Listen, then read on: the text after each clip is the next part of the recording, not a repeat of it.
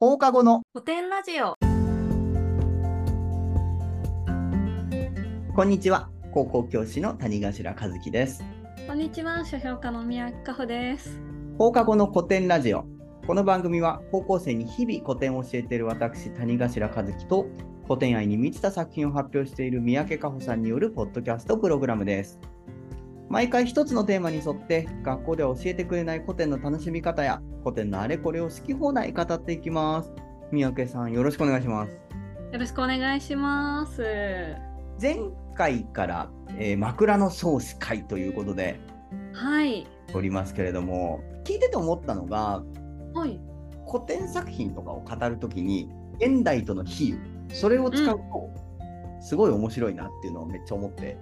おー。それこそ枕草子はもう女子会トークなんだみたいな。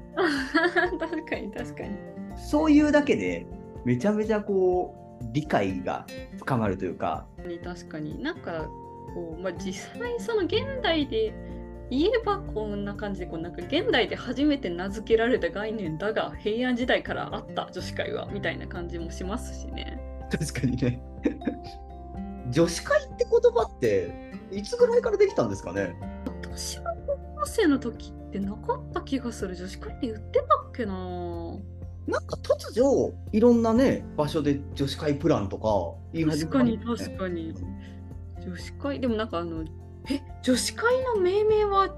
居酒屋チェーン笑い笑いって書いてる。そうなんだ。えわらそうなんだ。でもなんか2008年頃からってウィキには書いてますね。ウィキだから本当かどうかわかんないけど。じゃあわらわらが女子会プランを始めて女子会っていうのが命名されたってことなんですね。なのかな。でも女子会っていう言葉があの流行語大賞をその2010年に取ったらしいんですけど流行語大賞のあのトップ10に入ったらしいんですけど、うんその時のその受賞者が、まあ、あの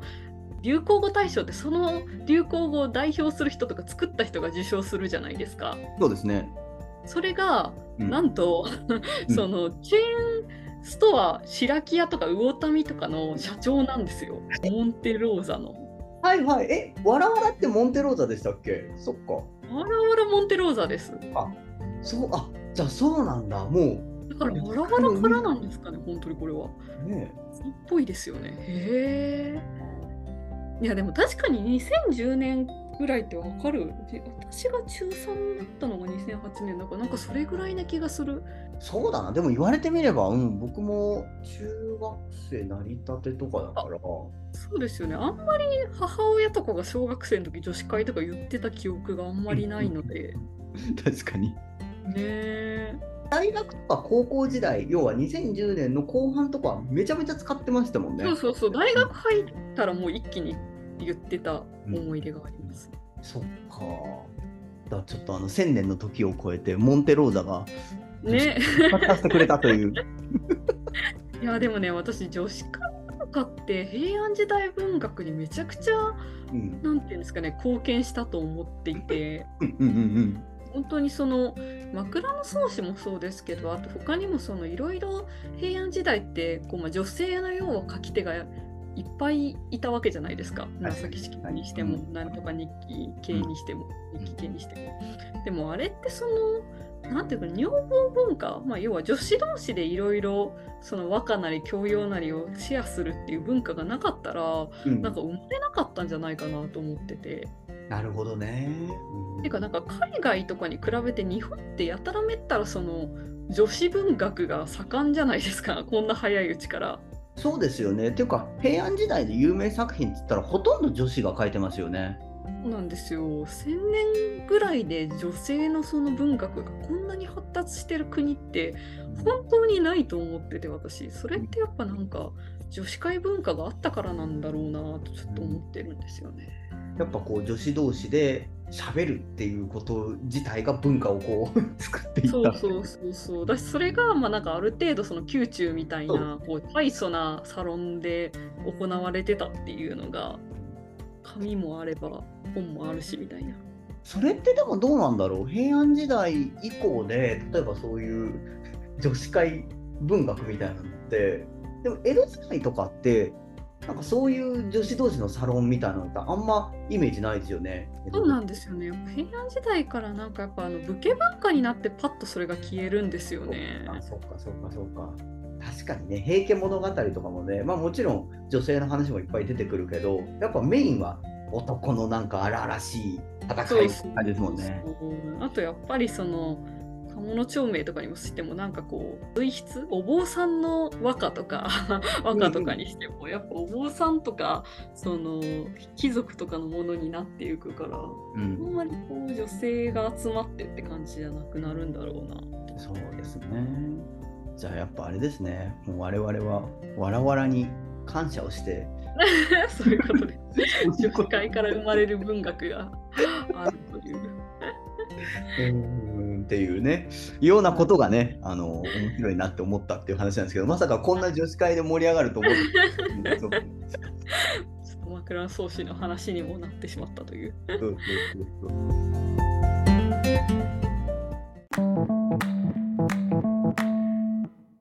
今日のね話もきっとその女子会的なところがすごい重要になってくるう、ね、うん、ことはあると思うのでね、えー、それでは今回のテーマを、えー、発表します。テーマはこちらです。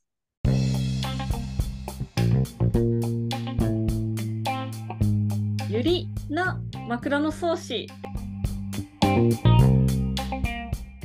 ゆりな枕草子ということで。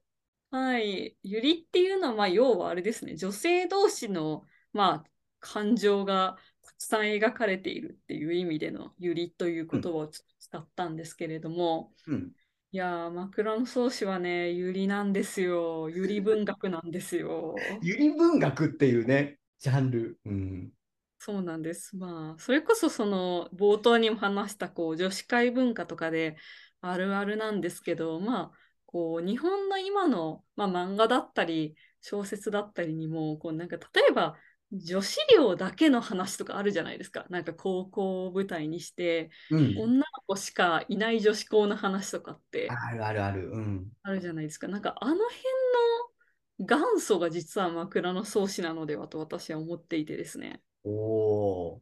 なんでかっていうと実はこれは枕草子のそのなんで枕草子なんてものが書かれたのかっていうところにもつながる話なんですけど、うん、山本純子先生っていう、まあ、すごくその枕草子だったり、紫式部の日記だったりについて、すごくたくさん研究をされているあの有名な先生がいてですね。はい、で、うん、その先生が書かれている話なんですけど、うん、実は枕草子っていうのは、こう中宮定子っていうその清少納言が仕えていたお姫様のために書かれたものなんじゃないかっていう説があってですね。なるほど。はい、それはどういうことかっていうと、うん、その枕草子の中で、まあ、前回も話したようなこう宮中についての話をいろいろ書いててで特にその中心となるのが、うん、まあ、中宮定子っていう清少納言が仕えていたあのお姫様、まあ、一条天皇っていう人の妃だった人なんですけど、うん、まあ、その中宮定子とのエピソードが結構中心となった宮中のエピソードが書かれるんですけど、このですね中宮定子っていう人は実は結構ひどい運命にあっていて、はいはいはいはい。その宮中で、まあ、一条天皇っていう人のあの妃になったはいいものの、うん、そこから結構実家がですねあの没落してしまってお父さんが亡くなったり、うん、結構お兄さんが大スキャンダルというか、まあ、ちょっと結構やらかしをあのまあ、今でいう炎上みたいな、本当やらかしたりとか、こう後ろ盾がね、本当お姫様だったのに、なんかいつの間にかどんどん後ろ盾がなくなって、で、実家が没落して、で、なんとその一条天皇も第二の妃を迎えてしまうという、いや私の立場はどうなるの状態だったんですよ、ね、なるほどね。うん、で、そんな状態の中で、実は枕草子っていうのは描かれていて、中宮停止について、すごいなんかひどいエピソードはいっぱいあったはずなのに、清少納言はですね、全然その中宮停止に関するひどいエピソードを一つも書いてないんですよ。なるほどね。うん、そうなんです。だから、本当に中宮停止の実はそのいい面だけを書いた、残した、その中宮停止の要はプラスージのブランディングにつながったのが枕草子だったんじゃないかっていうのを山本純子先生が言ってるんですね。なるほど、なるほど。いやーだから本当に歴史年表を照らし合わせて枕草子をか読んでみると、うん。その中宮帝子がすごくそのまあ幸せだったというかこう、うん。家族も含めてうまくいってた時代っていうのは清少納言が使い始めてから1年ぐらいの間でしかないんですよ。あ、そんなに短いんですね。そうなんですよ。だから後の6年間はもう本当にひどいことになってるというあか、ーすごいだからその宮中の要は住む場所も追われたりとか、あとお兄さんが流罪になったりとか、うん。火事が起きたりとか、で中宮帝子自身もその出産をするんですけど、その中で病気になっちゃったりとなか、るほど。うん。まあ、本当にひどい目に遭うんだけど、そのひどい目に遭うのを一つも書かずに、うんいいことだけをうん書いて残したっていうのが「枕草子」っていう作品なのでそう考えるとなんか中宮帝子に対する愛がめちゃくちゃ重いと思ってちょっと感動してしまうんですよね。なるほどね。そうすると結構中宮天使のことをすごいこう、なんていうのかな、美しく描いてる場面っていうのもいっぱいあるわけですか？そうなんです実はその本当になんか創作じゃないんかって思うぐらい綺麗なシーンっていうのがあってですね うんうんうん私がなんかすごい好きなシーンがあるんですけど、うんそれがそのまあ清少納言がこうすごくあのまああんまりちょっとこう調子が良くなくてなんか実家に帰ってたみたいな時があはいったんですよ。はいはいはいはい。でその時に中宮帝子から自分のもとになんか実家に帰らずに早く帰ってきてっていうような手紙がなるほど。来てたんですね。うんうんなんですけど、なかなか清少納言がその実家から出られずにいた頃に、一人のその、まあ、女官が、まあ、プレゼントを、手紙を渡しに来るんですね。はいはいはその手紙っていうのが何かっていうと、山吹の花花びらっていうのがそこに包まれてるわけですよ。い。おーおー花びら、山口の花びら。うん。で、花びらになんか文字が書かれてあるってことに気づいて、うんで、。その文字が何かっていうと、岩で思うぞっていう文字しか書かれてないんです。うん。岩でで思うぞ。うん。そうで今で思うぞっていうのは実はこれ結構教養がいる話でその「古今和歌六条」っていうのをしあの、まあ、和歌集にこう収録されているうん。一つの和歌がこれは元になってるんですね。でえー結構有名な和歌でうんそれが何の和歌かっていうと「まあ、心には下行く水の湧き返り岩で思うぞ言うに勝れる」っていうような和歌なんですけどうん。どういう意味かっていうとうん。あなたへの恋心は、まあ、要はこう、水が、地下水が湧き出るみたいに、こう口には出さないけれど、すごい強い思いなんです。口に出すよりも、すごい強い思いだってこと分かってくださいねっていうような意味の和歌なんですよ。なるほどなるほどなるほど。それをその岩で思うぞっていう言葉だけで分かるでしょって言って送ってきたっていうのが、もうめちゃくちゃ美しくて、うんうんうんで、その上、その山吹の花びらっていうの、山吹っていうのは何かっていうと、はい古今和歌集に、うん。まあ、山吹色にこう染めるときって、口なしの、あの、花をこう使うんですけど、うんうん。口なしっていう言葉を使った和歌っていうのが、まあ、はい古今和歌集にあって、要は口なしっていうのは、口がないってことなので、言葉にできない思いっていうのを山吹も、まあ、要は表現してるわけですね。あ、なるほど。口がないでね。口なし。そうそうそううんうんそううんそうそう思うと結局なんかあなたは何も言わないけど分かってるわよ私にへの思いは強い思いだよねっていうことをその山吹の花びらで表現するっていうあすごいななんて教養があり情緒豊かな美しい会話なんだっていうかなんかゆりすぎると思って 私は感動したっていう話でした。ちょっとオタクの早口になってしまってすみません。いえいえ、全然大丈夫です。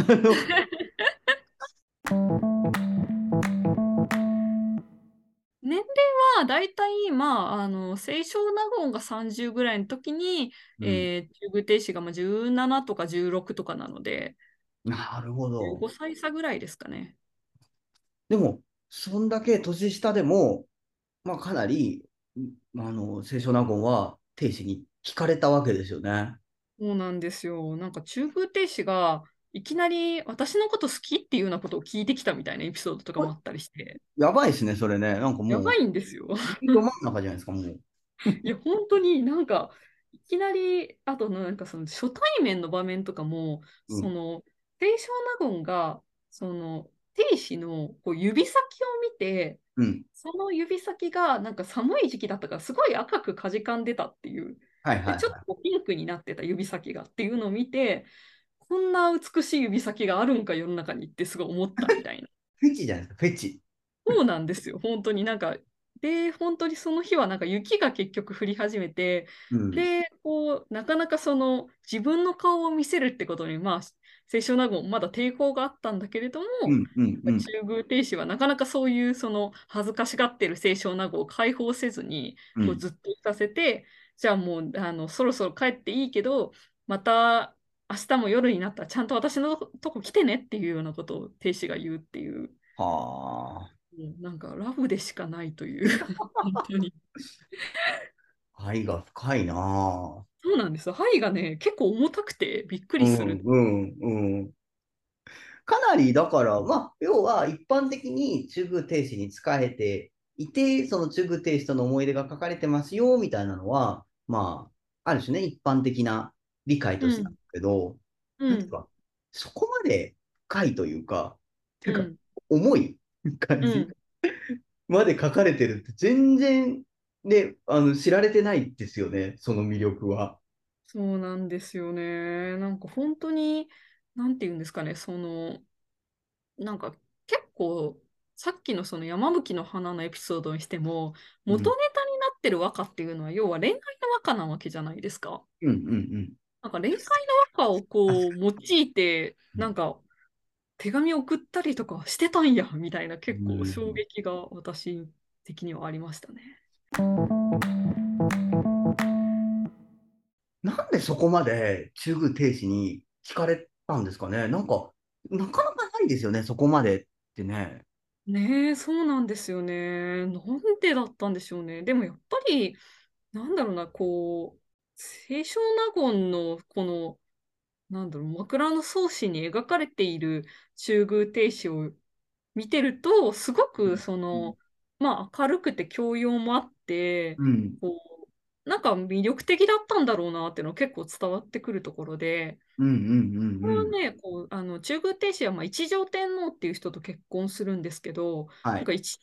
天皇も中宮亭主のことめっちゃ好きだったっぽいんですよ。あ、そうなんだ。はい、そうなはい。んです。で、その一条天皇も本当中宮亭主が結局亡くなっちゃうんですけど、早くに。うん、うんあの亡くなった後も本当中宮亭主のことを忘れられなくて、で、うん新しい奥さんのことをほったらかしにするみたいなことがああったくらい、まあなんか本当、その教養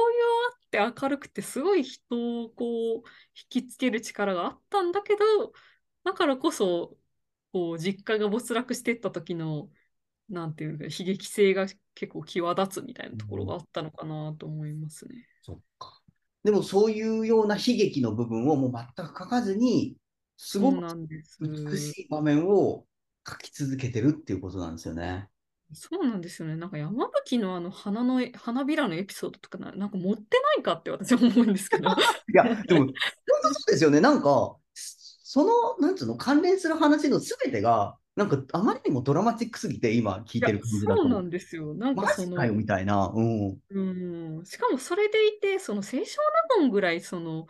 書き手として能力がある人だったら、中宮亭主のそのまつわるスキャンダルとかも多分面白おかしく書けたと思うんですよ。そうですね。うんうんなんだけれども、それをそのネタとして全く消費せずに、うん。うん結局その中宮亭主がいかに素敵でかつ私との間に愛が重かったのかっていうことを 書くことにその注力したっていうのがすごい面白いなと思うんですよね。なるほど。いや、なんかもう、こっからは想像っていうか妄想の話でしかないんですけど、はい。なんだろう。結構本当にそういう有利的な感情があったのかもしれないですよね。二人の中に。うん、それはね、全然あると思ってて、やっぱりなんか、なんだろうな、こう、女性同士だとどうっていうのは、まあ、正直近代的な考え方じゃないですか。なんかそうですね、そうですね。もうちょっとその昔の方が多分その辺はフリーだったんだろうし、まあ、うんだしやっぱりその、なんていうのかな、こう、女房っていう身分の低い女性からしたら、女中空亭主ぐらいうん。すごく身分も高くてお姫様みたいな人が自分の前に現れて喋ってるっていうのをすごいなんかびっくりすることだったんじゃないかなと思うんですよね。なるほど、なるほど。字からしたら。まあそれだし、まあ、やっぱりこんだけ文章面白いってことは枕草子を書けるっていうこと自体がやっぱ清少納言もやっぱ喋ってて面白い人だったんだろうなと思うので、うんそう思うとやっぱ亭主も枕あの清少納言の方のことを気に入ってたのもまあわかるような気がするなと思ってて。うんうんうん中国亭主自身もすごいなんかあの教養がある人だったらしいんですよね。うん。はいはいはいもはい。読んでるし、あの古今和歌集とかにも精通してて。うん。確かに、でもその、清少納言とのやりとりをね、あの、見てる感じ、中宮亭氏も相当教養が、うんあるし、そうな相んですよ当魅力的な人物だったんだろうなっていう感じがね、うん。しますね。でも結構早くに亡くなっちゃうわけですよね、亭主自体は。そうなん、24とかで亡くなってますね。マジか、もう、そうか、もう僕死んでますね。てか、体 死んじゃってますね、もうね。いや、でも本当実際そうで、あの、うん。早いんですよ、やっぱり。だからそういう意味でも、その、まあ、正式枕草子がいつ書き終わったのかっていうのはよく分かってないんですけど、うんとはいえ、やっぱりその、亭主がもうそろそろ危ないみたいな時に、危ないか、まあ亡くなった後かに書かれてる可能性もすごくあるので、その辺のエピソードがね。うんなので、やっぱり、そういう意味でも、こう、なんていうんですかね、綺麗な部分だけ残すみたいなのは、すごく清少納言の意図を感じますね。そうか。いや、でもなんかな、ちょっと泣けてきますね。いやそうなんですよ。うん。停止自体はもう、ある種ボロボロで、だ要は、うん藤原道長の清掃にこう巻き込まれてっていうことだから、世間的な評判も、ある種中宮停止って、まあ悪いというか、ね、うん。なるわけだけど、で、しかももう死んじゃうみたいな、そうなんですよ、ね。だから、本当にうん。私、あの、枕草子はそれこそ今で言うと、なんかスキャンダルを起こしたアイドルのオタクブログだと思ってて、要はその、なんかアイドルとかでもすごくその、もてはやされても、なんか一個スキャンダルがあるだけで全然世間の反応って冷ややかになったりするじゃないですか。なる、なる、なる。でうんも、そのスキャンダルが起きたあの子はこんなに素敵なアイドルだったんだっていう、こんなに素敵なお姫様だったんだっていうことを、こう、やっぱオタク的には世の中に知らしめることで、ちょっとその評判が変わったりするっていうのを清少納言は狙ってたんじゃないかと思うんですよね。推しもゆですね。そうなんですよ。推しもゆなんですよ。炎上しちゃってるけど、でも、本当にその、さっきその、ゆりみたいな言い方しましたけど、なんか、天使へのね、清少納言の感情は、やっぱ推しみたいなのが一番近いなって思いますね。なるほどね。本当は会えないはずのアイドルに何かのきっかけで、ひょんなことから会えてしまってっていう、でもものすごい推していくっていう。うん。ねそうなんです。だからもう、こう、やっぱ、推しがそんだけ私のこと好きって聞いてきたら、そりゃあ書くよな、みたいな感じが すごくしますね。実際その、あの、亭主の、あの相手であるその一条天皇とかもすごい関心に素養のあった人だったらしくて、やっぱり当時のその、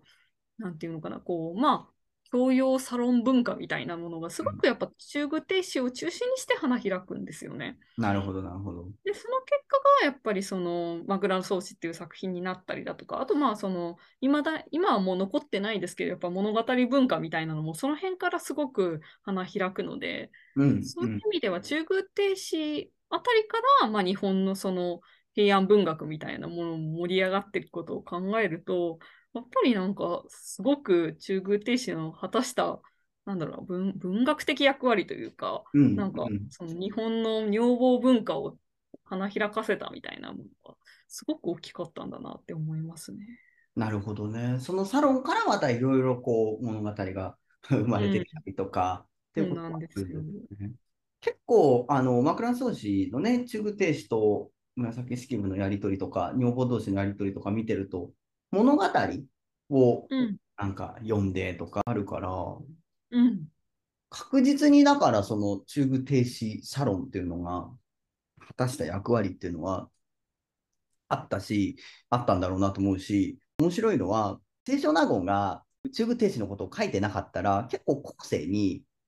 なんていうの、中部停止のことがあんまり残らなかっただろうなっていうのも多分ありますよね。そうなんですよね、本当に。やっぱり、枕草子読むと、中部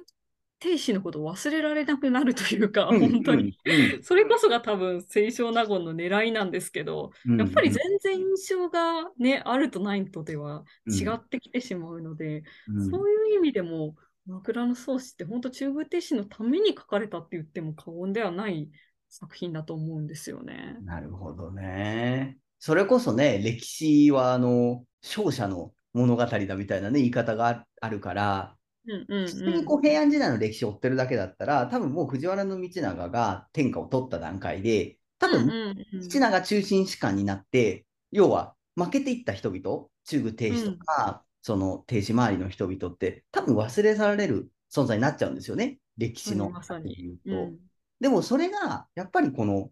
なんていうのかな、文学は敗者の歴史であるみたいな言い方されるけど、まさにそれを字で言ってるっていうか、だ本当に清少納言はその筆一本で中部停止っていうような、本来だったらもう歴史の、まあ、影で忘れ去られていくような存在をこう浮かび上がらせていったっていうような、うん、記憶をつないでいったっていうところがあるわけですよね。いや、本当にそうなんですよね。なんかそれが、こんななんか、女性の特に書き手によってうん書かれて、しかも1000年とかなんですよね、あの、西暦で言うと。だからそれぐらいに書かれて、で、今読まれているっていうのが、何その奇跡みたいな気持ちに、やっぱりエモい気持ちになってしまうという。オタクのこう、なんつうの、推しを思う気持ちは千年変わらないっていうね。いや、本当にそうなんですよね。推し、すごいっていうね。しすごいし、なんかそれをなぜか残ってるのも偉いみたいな、枕草子とか、本当よく残ったなって気持ちになります。そんなものが今でも、しかもものすごいね、あのー簡単に手に入るわけじゃないですか、我々そうなんです。だから、春は明け物だけではない枕草子なんていつも思うんですよね。いや、ね、だからね、その序文だけしか知らないっていうのはね。うん、なんか序文だけ読むと、やっぱり枕草子ってこう、すごく景色とかなんか情緒的に書いてるんでしょうみたいなイメージがうん、あると思うんですけど、いやいや、そんなことより山吹の花のエピソード読んでくれみたいな気持ちに私はすごく なっちゃいますね。なるほどね。前回から引き続いて、毒舌な枕草子、それからゆりな枕草子っていうところでね、なんかこう、清少納言がこの作品に書いたものの魅力っていうのがね、かなりいろんな面からあの分かってきてますね。嬉しい。だってもう三宅さんの、なんつうの、語り方のボルテージがね、やっぱちょっとすごいことになってますから。山吹の花の語ってる時とか多分すごかったですよ。いや、ちょっと、ちょっとオタクすごい早口になりがちなので、ちょっと反省しました、今。大丈夫です、大丈夫です。そう、責めてない、全然責めてないですよ。ね、熱量で、なんかこう、面白さが伝わるっていうことがあるから。詳しくは本当に皆さん、枕草子のあの本も読んでください。ぜひぜひ。あの、で簡単なね、現代語文学とかもいっぱい出てますしね。そうですね。小学生向けの現代語訳とかもね、出てますからね。うんうんうんうんうんうん。なんか、そういうのからでもね、あの、面白いんじゃないかなと。え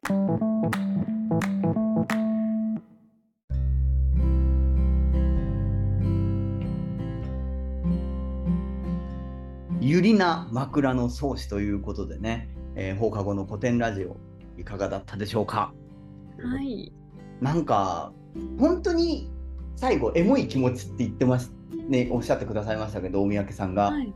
なんかその中宮停止の状況と合わせてその執筆動機みたいなのを考えるとジーンとくるものがありますね。ねえ、なんかすごい、やっぱ1000年前も